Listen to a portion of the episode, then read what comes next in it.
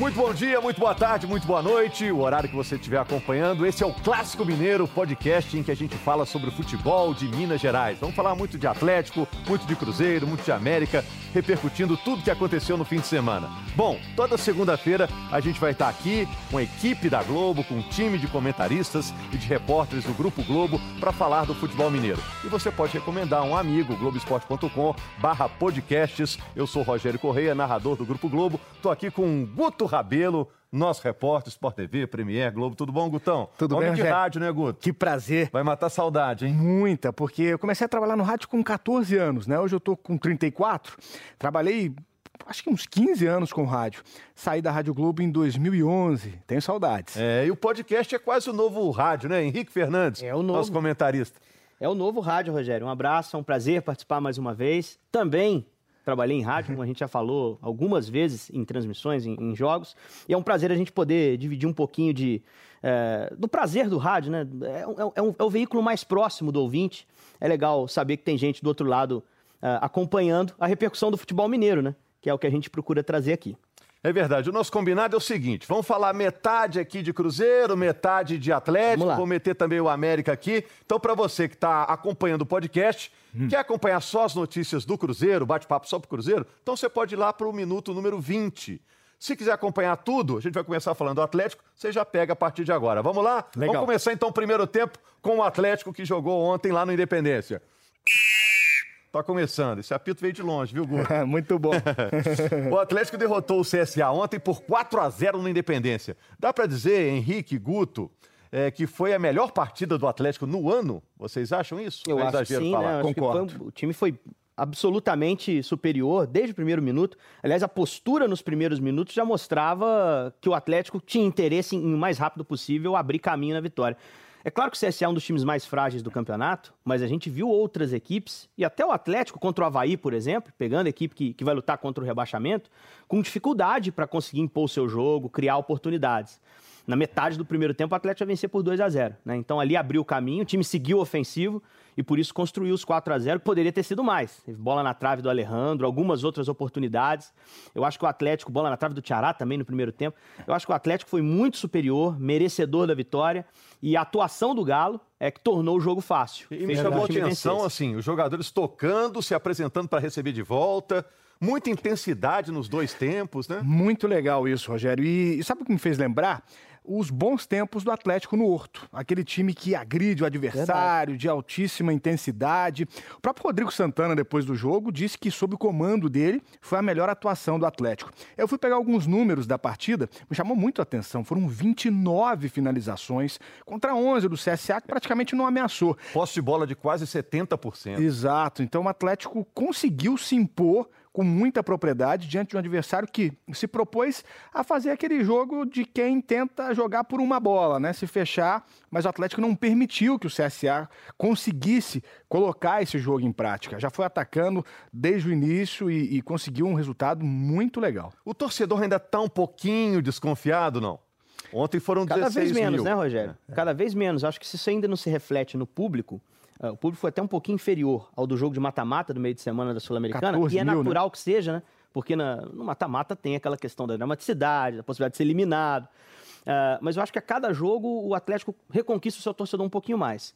Aquele jogo contra o Flamengo foi um jogo marcante para isso. A valentia do time, resistir com um homem a menos.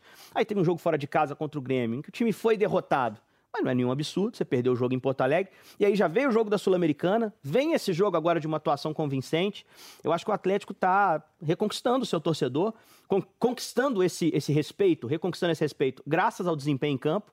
E isso pode ser muito importante, né? Agora tem uma decisão de Copa do Brasil fora de casa, mas se o time avança, acho que na próxima fase, que é depois da Copa América, isso já vai ter um peso. Na Sul-Americana contra o Botafogo também. É, pega o Santos agora. Muita gente pensou, pô, 0 a 0 no Independência, vai jogar agora em São Paulo, tá mais pro Santos, né? Agora o Atlético ganhou musculatura para esse jogo contra o Santos, chega em pé de igualdade. Ganhou, ganhou sim. Eu acho que o Atlético. é, Bom, eu acho que o Santos leva um ligeiro favoritismo ah, pelo fato de jogar em casa. É, não é Vila Belmiro, Não né? é Vila Belmiro, é o Pacaembu, Pacaembu. Mas é, é um estádio onde o Santos também tem um retrospecto muito bom, né? Mas ah, o que anima o torcedor do Atlético realmente é, é esse crescimento nos últimos jogos. Eu estava reparando algumas coisas também, a gente convive muito em bastidores e acompanha o dia a dia. É, tem me chamado muito a atenção o comprometimento tático dos jogadores do Atlético. É, eles realmente compraram a ideia do Rodrigo Santana. A gente vê isso nos discursos o tempo todo e, e na prática isso se consolida também.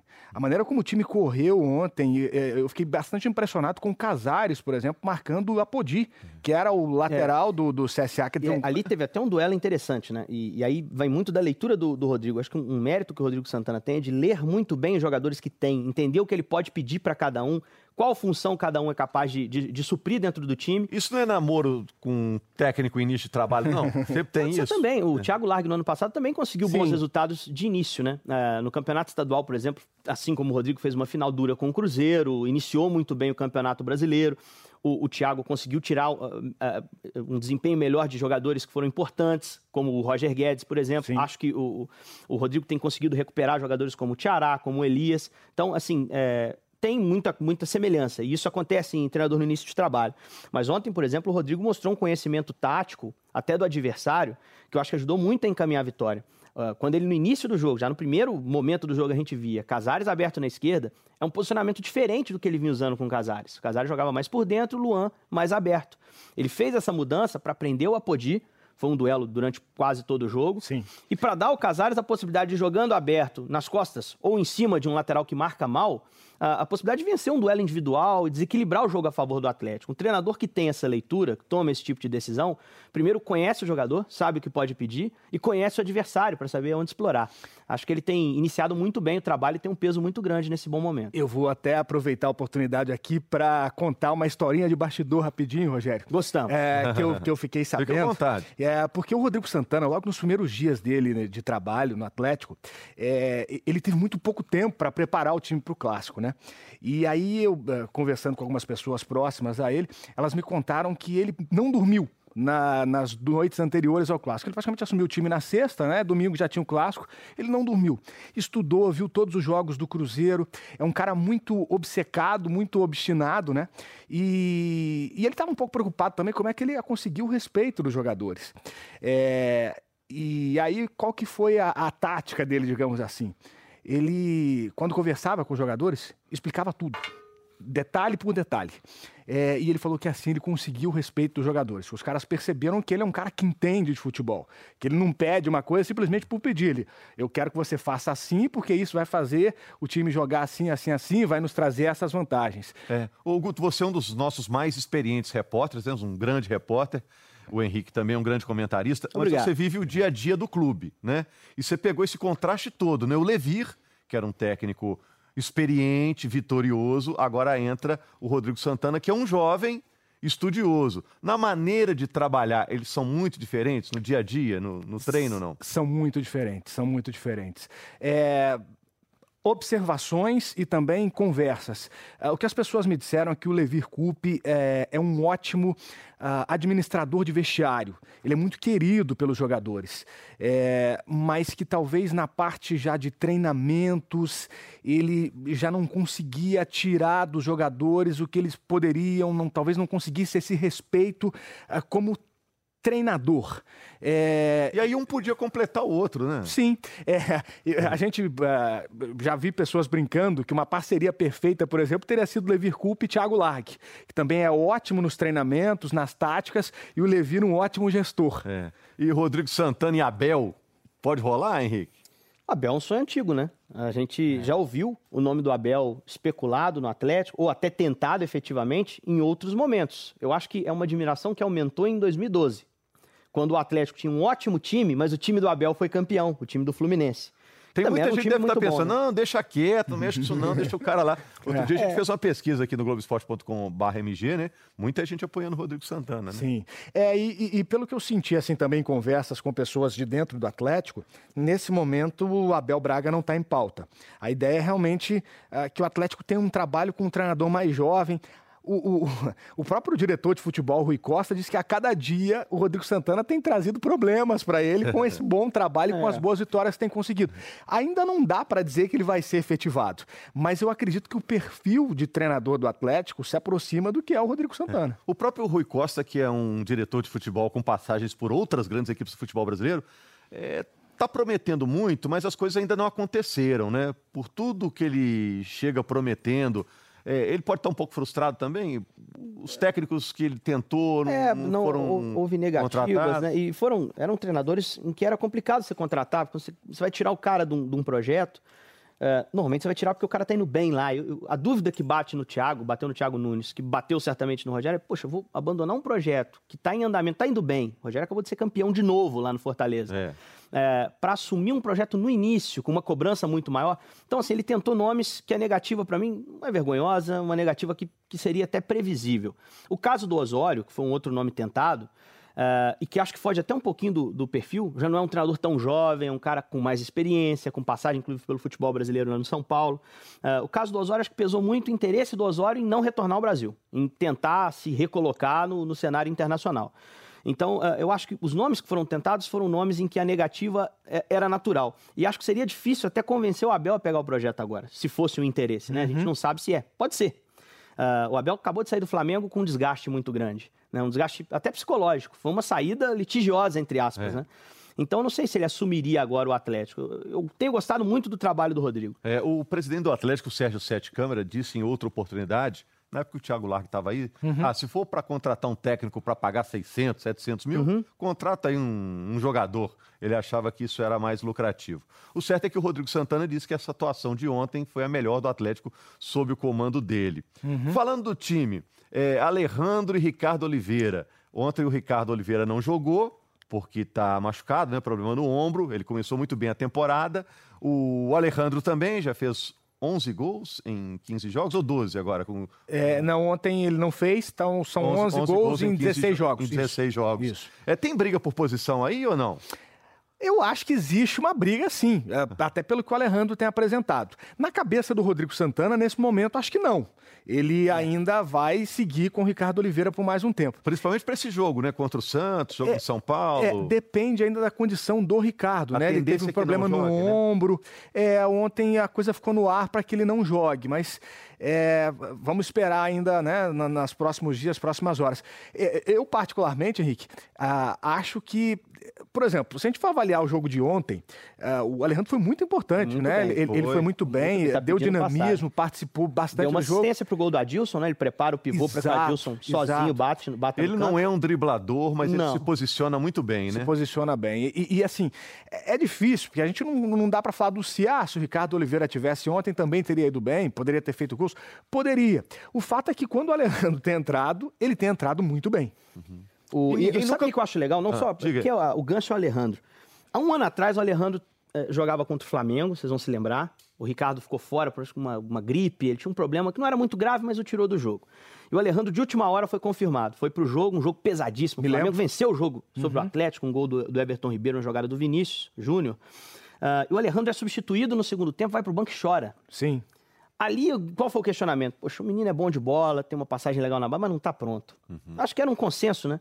Ele se abalou demais com uma atuação ruim. Isso acontece, ele deveria ter ficado ali no banco e se contido um pouco mais. É bacana ver o amadurecimento de um jogador, né? Uhum. É lógico que o jogo de ontem exigia muito menos, o jogo de domingo, exigia muito menos uh, do Alejandro do que esse jogo contra o Flamengo. Mas a confiança que ele mostrou para definir a jogada, que acabou nem resultando em gol, o Rodrigo falou sobre isso na, na coletiva. Ele falou: você vê que o Alejandro está confiante, confiante porque ele tentou bater por cobertura, porque ele achava que ia acertar. Não levou sorte. É um jogador que amadureceu muito nesse último ano, né? Desse jogo do Flamengo para cá. Ah, virou até pai, né? Virou pai, acho que isso pode ter interferido bastante, né? O nascimento da Emanuele também trouxe sorte. É. Depois que ela veio, todos os gols foram é. No domingo foi a primeira vez que ele entrou com ela em campo, né? Isso. Bem bonita a Quatro cena, meses ele, ele com a garotinha no, no colo. E acho que, que é um jogador que vai render frutos ao Atlético, né? Mas é, não vejo hoje na cabeça do Rodrigo Santana Essa uma dúvida, disputa né? efetiva. Eu acho que o Rodrigo tem o Ricardo como titular. Antigamente se cogitava um time com dois atacantes. Centroavantões né? A gente já ali. teve até na seleção. Sim. É Romário e Ronaldo. Sim. Né? Hoje em dia ninguém cogita um time gente- com mais de um atacante de área, né? É muito difícil. Eu, eu me lembro também que recentemente o Atlético teve Fred e Prato, né? E o, o Marcelo Oliveira chegou a usar os dois juntos, mas depois chegaram à conclusão que era complicado e tal. Acho que também Ricardo Oliveira e Alejandro talvez sejam ah, jogadores para jogarem juntos em, em situações específicas de jogo, né? Se você estiver precisando ali vencer uma partida ou, ou, de repente virar um resultado, É, não vejo os dois juntos assim. É, mas nesse momento, o momento é mais do Alejandro. Mas se tivesse que escolher um para o jogo de quinta-feira, tendo os dois, acho que eu escolheria o Ricardo pela experiência e quem sabe até a lei do ex agindo, né? Porque ele costuma se dar bem contra o É, Santos. E são dois jogos seguidos contra o Santos. É, né? verdade. Primeiro Copa do Brasil, jogo da volta, 0 a 0 no primeiro jogo, depois o jogo pelo Campeonato Brasileiro, também em São Paulo. Outra pergunta, é, Google ou Patrick? Rapaz! Boa pergunta, hein? Boa Não, eu pergunta. acho que o Patrick tem jogado muito bem, mas o Guga também vinha bem. Vinha muito bem. né? Então é, é natural que o Guga siga no time. Ele sai. Você não pode, entre aspas, punir um jogador é, por uma convocação para a seleção. Ele saiu do time não por uma deficiência técnica. Então é, é natural que quando ele voltar, ele reassuma ali o lugar na lateral direita. Mas eu acho que o Patrick ganha pontos com Ele o que tá- ele tem jogado. Tá ganhando eleitorado, hein? Tá Muito, ganhando eleitorado. Ah, O torcedor ainda tem uma, uma resistência muito grande, não pelo Patrick de 2019, eu acho. Embora na, na Libertadores ele tenha cometido alguns erros, eu acho que é um, é um histórico de erros em temporadas passadas. Mas o Patrick não vive um momento ruim no Atlético. É, é torcer para ele manter isso. O Atlético só ganha. Agora ele não deve mais ser o suplente da lateral esquerda, né? Porque chega o Lu- Lucas Hernandes, o uruguaio que está vindo do Penharol, para ser o reserva imediato do Fábio Santos. Mas o Patrick é versátil, é um cara que não se omite dentro dos jogos, que se entrega absolutamente. Eu acho que jogou muito bem contra o CSA, mas acho que jogou melhor ainda contra o União La Calera. Sim. Foi né, muito no, bem, né? no último mês Aquele de jogo contra semana. o Flamengo, ele foi, Foi muito bem contra o bem Flamengo, também, um né? cara que está incendiando também o torcedor, porque a, a garra que ele mostra em campo, com o torcedor percebendo esse, esse comportamento dele, do Luan, desses jogadores, o torcedor passa a apoiar o time muito mais. É um atributo que, o Guga volta e atleticano é um atributo que o atleticano valoriza, Valoriza, de verdade é. essa raça. Eu, Eu- vi o jogo do União La Calera, eu pensei assim, se o Patrick mostrar essa vontade aí, ele fica no Atlético pro resto da carreira, Fica, porque fica. o torcedor não vai deixar ele sair por essa vontade, né? E foi impressionante como é que a torcida ovacionou o Patrick depois da jogada do quarto gol Da contra pedalada o CSA, né? Da pedalada. E assim, é, eu concordo com o Henrique, acho que quando o Guga voltar, provavelmente ele vai voltar a ser titular, mas dá uma tranquilidade muito grande para a comissão técnica saber que o Patrick no banco é um cara extremamente generoso com os companheiros. Eu fico impressionado, Rogério. Eu, eu nunca vi é, nenhum jogador no banco de reservas com a postura do Patrick. É, ele é participativo o tempo todo e dá força, inclusive, para o titular dele. Quando o Guga está jogando, ele aplaude o Guga o tempo todo. O time pode estar perdendo, pode estar ganhando. Ele é participativo e tem uma postura é, é, é, Profissional, né? profissional impressionante. É um senso de equipe que me impressiona. É, nesse ponto ele tem uma, uma força de vontade excepcional, né? Com todas as carências técnicas que ele possa vir a ter, mas a cabeça dele de atleta é realmente impressionante. Ele tem problemas seríssimos com o filho dele, né? O Dominique tem problemas sérios de saúde, relatou problemas também com a, com a esposa dele, problemas de saúde, e está concentrado nesse objetivo de fazer o Atlético brigar lá em cima eh, no Campeonato Brasileiro. O Atlético, no momento, é vice-líder, um ponto atrás do Palmeiras. Palmeiras tem três pontos subjúdice, né? Porque aquele É. resultado com o Botafogo 1 a 0 não foi homologado por um uso possivelmente indevido do VAR, né? Mas o Atlético está mudando de patamar, a briga dele muda de patamar. Muita gente falava, ah, vai brigar pro G6. Mudou Não. de patamar ou vai precisar de mais algumas rodadas? Vai precisar de mais alguma coisa. Eu acho que o Atlético precisa melhorar, por exemplo, fora de casa. É, iniciou muito bem, mas contra adversários não tão difíceis. Pegou o Grêmio, poderia ter jogado melhor contra o Grêmio. Vai ter um teste contra o Santos agora pelo brasileiro fora de casa, que pode oferecer um balizamento diferente. E o campeonato vai mudar muito com a pausa da Copa América, É. né? Eu acho até que o Atlético não vai ter muitos jogadores saindo na janela. Talvez o Casares, que é um jogador que a gente sabe que Pode ser, né? eventualmente no mercado algum- algumas equipes procuram, vai receber o Otero, que é um cara que pode Bom agregar reforço. mas eu prefiro esperar um pouco mais. Eu acho que o Atlético hoje, com o elenco que tem, o que tem jogado, o G6 já é uma realidade. Já dá para você pensar de- concretamente no Atlético brigando por isso. Mas título, não vejo o Atlético com o rendimento, com a confiabilidade que o Palmeiras, por exemplo, me passa. É, mas é, hoje ninguém tem a confiabilidade não, do Palmeiras. Não né? tem. É, acho que só o Palmeiras, né? Uh, Mas me impressiona, assim, eh, eu, eu tô um pouco surpreso de ver o Atlético nessa condição. Eu, sinceramente, por tudo que o Atlético passou, é, com eliminação precoce na Libertadores, Perda de é, título, perda de título, troca de técnico, eu não imaginava ver o Atlético nesse momento, há duas rodadas antes da parada para a Copa América, na vice-liderança do Campeonato Brasileiro. Então, assim, é, se o Atlético souber administrar bem esse momento, ah, aproveitar bem a parada, trazendo alguns reforços pontuais e, e der sequência a esse trabalho, acho que o Atlético pode brigar pelo título brasileiro, sim. Com esse otimismo aí do Guto Rabelo, do Henrique, de todo mundo, né? Vamos terminar esse assunto Atlético, estamos no nosso intervalo. Lembrando que o América joga contra o Coritiba. Jogo ruim para o América reagir, né? Enfrenta o Coritiba, que é um time de, de muita camisa, né? É. Joga pela Série B. O América ainda não conseguiu vencer nesta Série B do Campeonato Brasileiro. Vamos falar de Cruzeiro? 20 minutinhos falando de Cruzeiro?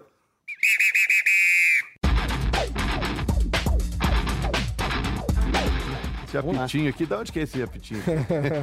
É sensacional. É muito bom, hein? Esse aqui não é do acervo do Márcio Rezende, não. Esse aqui veio de longe, né? Vamos falar do Cruzeiro. O Cruzeiro ontem empatou com o São Paulo por um a um. É, Eu tive que acompanhar esse jogo depois no replay, na reprise, porque a gente estava no foco do jogo do Atlético, a gente estava trabalhando lá no Independência no jogo do Atlético. E me surpreendeu como o Cruzeiro dominou boa parte do jogo. Sim. né? O Cruzeiro foi protagonista no jogo, fiquei com essa sensação. Foi sim, é, merecia ter vencido o jogo. Estava até conversando mais cedo com o Henrique sobre essa partida. O primeiro tempo eu também achei igual, embora com o Cruzeiro até melhor antes do São Paulo fazer o gol. Acho que o Verdade, São Paulo é. ganhou um pouquinho de confiança ali depois é, do gol. uns minutos depois. Mas né? o Cruzeiro teve chances, inclusive no primeiro tempo. E aí, depois, o segundo, o Cruzeiro eh, teve uma postura completamente dominante. Acho importante para os cruzeirenses né, eh, verem o time reagir, porque foi uma semana longa aí que o Cruzeiro teve, né? ah, de trabalho e também com muitas coisas de bastidores, mas parece que o treinamento surtiu efeito. Ah, alguns problemas que o time apresentou, acho, especialmente no início da partida, creio que pela falta de confiança, por tudo que tem passado, mas o saldo, apesar dos três pontos não terem vindo, acho que o saldo foi positivo. Você está falando do quê? De fomeagem, como a gente diz na A na última bola boleirada? do jogo é um retrato, né? Sassá sozinho, bola não é rolada. Mas o, que eu, o que eu observei assim, do Cruzeiro, Rogério, Guto, quem está em casa nos ouvindo, em casa, na rua, onde quer que esteja, correndo, é muito bom ouvir um podcast correndo, eu tenho esse costume. Mas o, acho que o Cruzeiro é, ganha confiança para o jogo contra o Fluminense. É. Eu acho que o Cruzeiro reencontra um caminho. A, a entrevista do Mano no Premier antes do jogo foi bem legal, assim. Eu não me lembro quem era o repórter especificamente, mas perguntavam a ele: olha, você volta a ter dois volantes. Queria que você explicasse essa formação ali. Eu preciso. Ele, ele respondeu: eu precisaria explicar a última, né? Que deu errado. Essa é que o Cruzeiro vinha utilizando. Eu acho que o Cruzeiro reencontrou um caminho com essa formação. Até acho que o Ariel não foi muito bem, que o Lucas Silva talvez fosse o volante mais adequado, já que o Romero está tendo que jogar na lateral. Mas acho que o time conseguiu ser mais estável do que foi contra a Chapecoense. Era um jogo muito diferente, contra um adversário que tentaria jogar e tentou, no primeiro tempo principalmente. Ah, defensivamente o time ainda cometeu erro, sofreu um gol cedo no jogo. Mas acho que o time conseguiu se manter organizado depois do gol sofrido e isso é que sustentou uma reação dentro do jogo. É, é que você falou do jogo anterior. O jogo anterior ele botou um volante só e botou mais à Henrique, frente lá. Exato. É, o Rodriguinho como segundo Neves homem, juntos, né? Robinho aberto, o Thiago como um segundo atacante e na esquerda o Marquinhos. E o que a gente né? estava até comentando aqui, ele deu uma entrevista depois daquele jogo em que deu tudo errado, o Cruzeiro perdeu para a Chapecoense. Ah, já vi que não deu muito certo, foi bom experimentar. É. Mas me deu a sensação que, na verdade, ele nunca quis fazer aquilo. Foi uma maneira É, de era- provar para as pessoas, ó, sempre achei que ia dar errado e não vou fazer nunca mais. Não, ele até Então, quer, Ele não, desist- ele não desistiu disso, na verdade, ele nunca quis. É, eu acho que ele até quer, ele até quer encaixar os dois. É, eu me lembro muito do que ele falou, em particular comigo, e eu, eu já falei isso em outros momentos, vou, vou repetir. Ele disse: eu, eu não posso querer um jogador especial como o Rodriguinho para tirar o outro jogador especial que eu tenho, que é o Thiago Neves. É problema meu encaixar os dois. Só que ele precisava de mais tempo.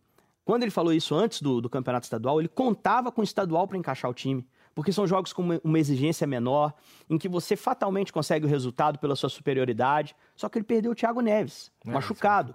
Então ele não pôde utilizar essa formação em treinos e jogos como gostaria. Você fazer essa mudança, tentar encaixar isso com um brasileiro em andamento, é muito mais difícil. O jogo contra a Chape, o Cruzeiro era favorito, mas Você não pode subestimar nenhum adversário no Campeonato Brasileiro. Né? Então, eu acho que não encaixou naquele jogo e acho que vai tentar de novo, mas depois da Copa América. Quando ele vai ter ali três semanas para preparar o time direitinho, para encaixar essa formação em treinamento. acho que agora o caminho a curto prazo, até a pausa, é, é manter o que tinha. Né? O Rodriguinho já não foi a São Paulo, não sei como vai ser para o jogo no Mineirão. Ele não tem lesão, né? É, não, não tem informação poupado, de uma lesão. É, ele é. foi poupado. Não sei se o Mano conta com ele para esse jogo no, no, Mineirão. Acho que sim. Pois é, mas acho que ele vai manter essa formação. Desculpe te interromper, mas eu queria saber isso. O fato dele ter sido poupado é que o Mano já cogita o time titular, o definitivo, sem ele. Ah, ele vai tirar o Thiago né? depois do gol de é, falta? Esse é, é o difícil, problema, né? né? O Mano tem muita confiança no Thiago. Se você me perguntar se é um jogador de confiança do Mano Menezes, é o Thiago Neves. É, é o Foi um jogador pedido é pelo Mano Menezes. É, com o Thiago bem, o Mano confia muito e é uma confiança recíproca, é uma relação que não é só do Cruzeiro, é uma relação anterior e acho difícil o Mano tirar. Inclusive, até recentemente teve uma resposta do Mano, é, de uma certa forma, dando uma tirada no Thiago, quando o Thiago é, é, criticou o time, e aí o Mano disse: é, ainda bem que tem jogadores como o Thiago voltando para a gente dar uma resposta, né? Mas enfim, existe uma relação de muita confiança entre os dois. Acho que o Thiago é Thiago mais 10 contra o Fluminense. É. É, agora, aí eu concordo com o Henrique, dificilmente vai jogar uh, junto com o Rodriguinho nesse momento, até ter mais tempo para treinar. É, o de... Eh, legal é que o Rodriguinho é um cara eclético, né?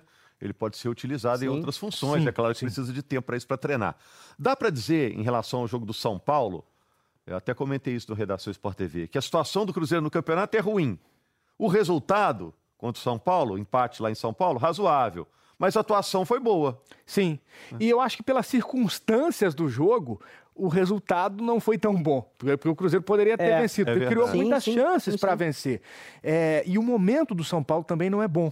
É, por exemplo, acredito que o São Paulo, depois da parada da Copa, vai ser um time muito mais difícil de ser batido, porque acho que o Cuca é, vai ter tempo para treinar, melhorar esse time, que é um time em formação também.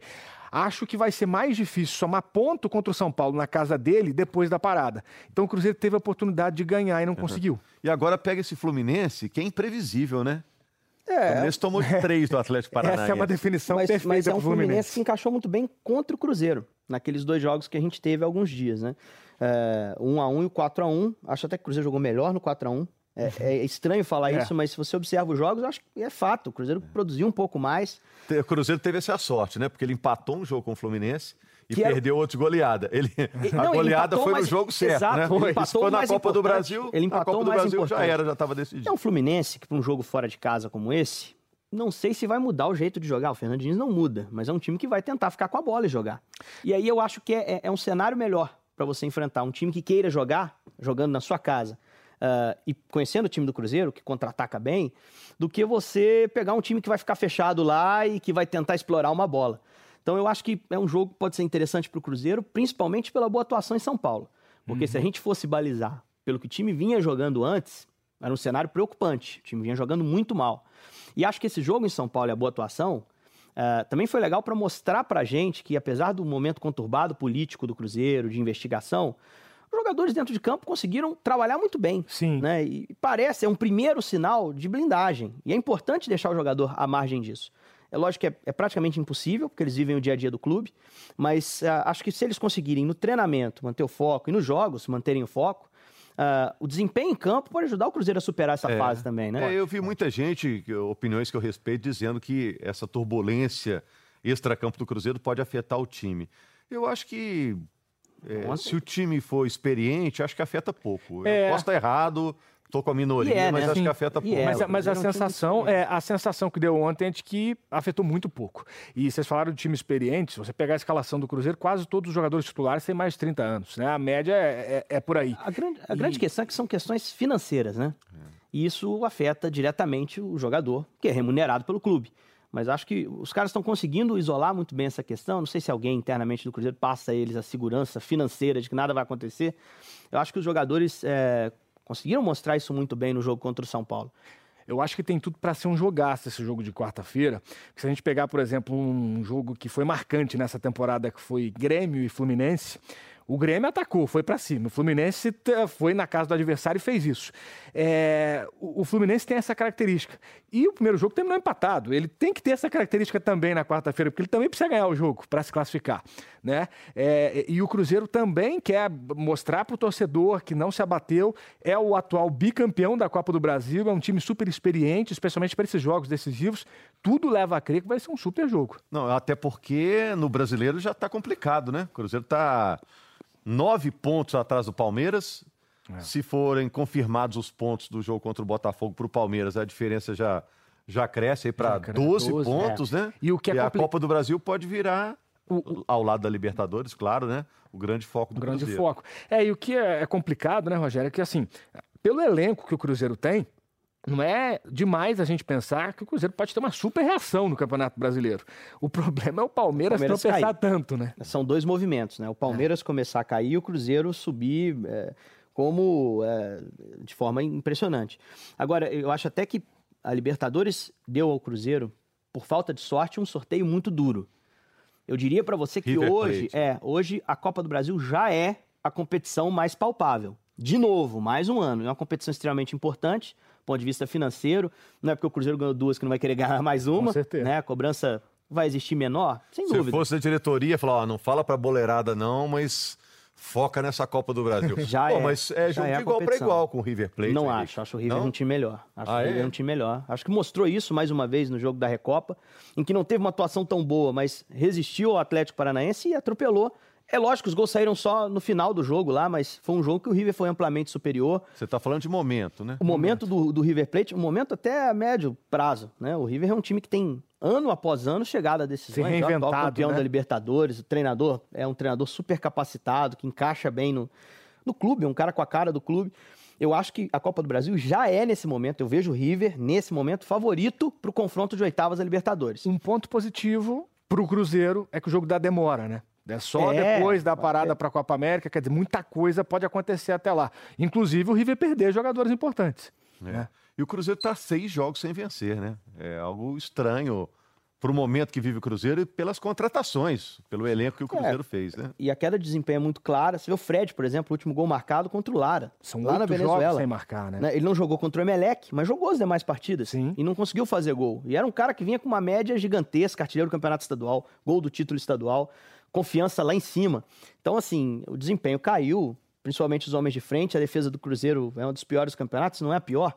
É, não, não, fiz o cálculo no final da, da rodada, mas é evidente que o momento ainda não é bom. Mas o jogo contra o São Paulo foi um alento. Eu acho que agora vai ter esses dias para trabalhar na semana. O empate tem que ser comemorado ou lamentado? Eu comemoraria a atuação. O empate é, nem tanto, ponto, porque não. o time já perdeu três pontos para a Chapecoense. Tinha que buscar a recuperação fora de casa. E teve condições para isso. Mas se tivesse vencido a Chapecoense, não teria um peso tão grande Sim. o empate. Seria até um bom resultado. Mas o, o Cruzeiro já vive um campeonato de recuperação. É, esse é o problema. Um campeonato de recuperação, você tem que buscar pontos improváveis, que são os pontos fora de casa contra grandes equipes, que é o caso do São Paulo. Se não é um grande time, é uma camisa do tamanho da do Cruzeiro. Né? Então, acho que o Cruzeiro tem que começar a pensar em buscar esses pontos fora. É, é, é evidente que pensa, né? Mas tem que começar a conseguir esses pontos fora para buscar a reação que a gente estava falando aqui. E se não reagir rápido, olha só, Henrique, Guto, você que está nos ouvindo, né? É, o Mano Menezes é um grande técnico, vitorioso, técnico de seleção brasileira, bicampeão da Copa do Brasil com o Cruzeiro, é, ganhou o título mineiro também com o Cruzeiro, né? Um, uma das grandes opções que tem no mercado, as melhores opções do mercado, o Mano está entre elas aí. Sem dúvida. Mas ele ainda não teve condição de disputar um título para valer no Campeonato Brasileiro. Ou não levou o Cruzeiro a disputar para valer um título brasileiro, né? É. Ele salvou o time de um é, eventual o, rebaixamento. O Mano vezes. nunca disputou na é. vida dele um título brasileiro. Ele não é campeão brasileiro até não hoje. É, né? Não, não é, nem campeão. passou perto. A melhor situação foi o Grêmio de seis, mas que o São Paulo sobrou. É. E no Cruzeiro, nos dois últimos campeonatos brasileiros, certo momento ele largou mão. Agora é Copa do Brasil. Vamos priorizar a Copa do Brasil. Começou a escalar reserva e tudo. Esse ano ele montou um elenco para não fazer isso. E parece é. que vai acontecer de pra novo. Para ter dois times fortes, pelo menos, né? Uhum. E a sensação que dá é que, de novo, o Cruzeiro não vai brigar pelo título brasileiro. Pelo menos nesse momento, a gente olhando. Nessa fotografia. É, nessa né? fotografia atual. É, como eu já falei, eu acho que pelo o elenco que o Cruzeiro tem, não é demais pensar que o Cruzeiro vai ter uma super reação no Campeonato Brasileiro. Pode acontecer. Mas aí tem a Copa do Brasil, tem Libertadores. é, vai desviar um pouco o foco. É, eu não sei, Rogério, talvez possa ser uma característica do Mano. É, é, eu acho complicado, às vezes, a gente é, meter um carimbo assim, dizer, ó, o Mano é treinador de torneios mata-matas, não é um treinador para pontos corridos, né? É, os resultados, de certa forma, mostram isso, mas acho que são muitos elementos, talvez, para a gente avaliar antes de uh, carimbar o Mano como um técnico de mata-mata. É. tanto não tem, é. Tem isso, técnico copeiro, tem, técnico sem dúvida, de... sem dúvida tem. Mas eu acho que não é o caso do Mano, não. Só para deixar claro que eu disse, o Mano nunca disputou na vida verdadeiramente um título brasileiro. Isso é fato, é só você olhar os números, você vai perceber isso. Mas também nunca passou longe ali das primeiras posições. Ele sempre esteve ali por perto, ele classificou um Grêmio que vinha de Série B para Libertadores. Aí no ano seguinte, ele pegou um Corinthians na, na, na, no trabalho seguinte, melhor dizendo. Em sete já era um fim de trabalho dele no Grêmio, eh, foi uma posição acima do décimo lugar, mas sem brigar seriamente por nada. Uh, aí em nove, ele pega um Corinthians que é campeão de Copa do Brasil, vindo da Série B, e aí você disputa o Campeonato Brasileiro, na época acabava no meio do ano. Então, assim, o Mano, ele nunca. Ele, em 2010, talvez fosse o ano que ele tivesse construído um time para brigar por título, mas aí veio a proposta da seleção brasileira. Só que ele sempre esteve ali por perto, ou aconteceu alguma coisa na temporada, Sim. um título, né, que é uma coisa positiva, para que ele pensasse o Campeonato Brasileiro de forma diferente, ou ele sempre esteve por perto das primeiras posições, exceto no Flamengo, que foi um trabalho mais curto, uma passagem que ele mesmo, mano, disse que foi frustrante. Mas é, eu já estou me frustrando com o Cruzeiro esse ano, porque achava, pelo contexto da temporada, que era o ano que o Cruzeiro tinha mais condições de brigar sério no Brasileiro. Ainda dá? Dá. Mas esses pontos perdidos são extremamente delicados, né? Lógico que teve uma tabela complicada, mas o time caiu de desempenho na hora que tinha que estar tá subindo. É, é, o Atlético, por exemplo, está conseguindo subir de desempenho na hora do Campeonato Brasileiro. O Palmeiras melhorou em relação ao estadual.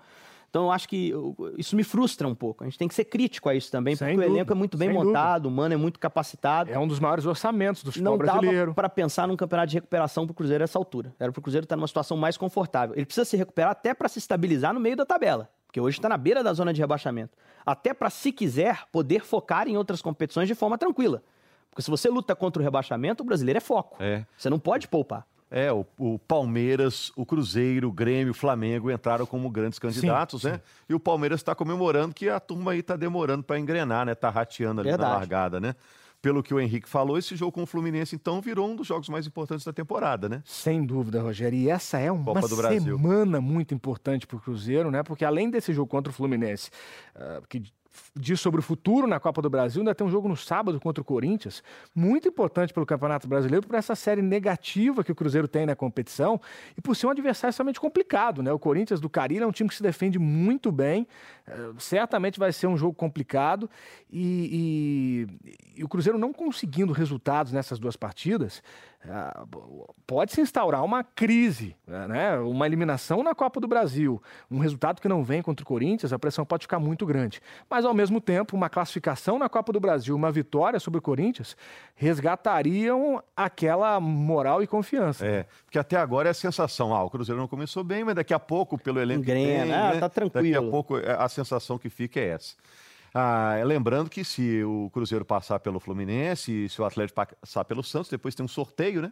Sorteio Exatamente. na Copa do Brasil. E aí você que entende tudo, Henrique, aí depois direciona, né? Não entendo tudo, não, mas o, sorteio, legal, uma parte legal do sorteio é que um sorteio sem pote, é totalmente destravado. Então, você pode pegar qualquer um dos outros sete classificados. Pode ter um Atlético, Cruzeiro e Atlético, Cruzeiro. se os dois passarem. É. Não, não há nada que impeça Pode ter Grenal, né? Podemos ter um Grenal, podemos ter clássicos diversos, mas assim, é, depois há um chaveamento já é, pré-definido. Quando tivermos os confrontos de quarta, já saberemos a semifinal, de acordo com os times que passarem.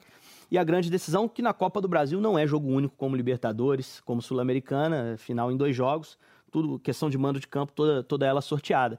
Mas acho que eu tô com o Guta, a semana é chave para o Cruzeiro, é uma das semanas mais importantes do ano. O jogo de quarta tem um peso gigantesco. O torcedor do Cruzeiro estiver nos ouvindo, poxa, faça um esforço, vá ao jogo. Uh, apoiar mesmo. Apoiar, né? porque é um jogo extremamente importante para mudar a chave, né? O Cruzeiro já deu um sinal positivo em São Paulo. Se ele conseguir confirmar isso no jogo do Mineirão, vencer, passar pelo Fluminense e depois no sábado consolidar contra o Corinthians, acho que é um time que, que tem salvação esse ano, até no brasileiro. Até no brasileiro tem é condição. É possível, né? Vamos terminar o papo então. Valeu, Henrique. Obrigado. Foi um prazer. Não sei de onde está vindo esse apito, viu? É, é bom esse apito. Hein? Agora, Henrique, muito obrigado por participar com a gente desse primeiro é um prazer, podcast, sim. né? Clássico Mineiro, toda segunda-feira, globesport.com.br podcasts. Você que gostou, vai lá e entra e indica para os amigos. Muito obrigado, Guto. Esperamos ter você aqui outras vezes. Privilégio. O, o, Bob Faria participou dos nossos pilotos aqui, com certeza vai ser presença também muito frequente. A gente vai contar muito com o seu conhecimento e com as opiniões abalizadas do Henrique, do Bob, do todo o time da Globo, do Premier e do Sport TV. Foi gostoso, né, Guto? Demais, nem vi o tempo passar. Um prazer participar e espero estar aqui mais vezes. Valeu, gente. Continue ligado. Segunda-feira tem mais papo bom sobre o futebol mineiro, que está vivendo realmente uma semana decisiva. Copa do Brasil, Brasileirão. Daqui a pouquinho tem Sul-Americana para o Atlético de novo, tem Libertadores para o Cruzeiro de novo. E vamos em frente, vendo se o América também engrena na Série B do Campeonato Brasileiro. Tá difícil, né? O América ainda é o lanterna da competição. Obrigado pela sua companhia. Boa tarde, eh, boa noite, bom dia. A hora que você acompanhar o nosso podcast Clássico Mineiro. Grande abraço.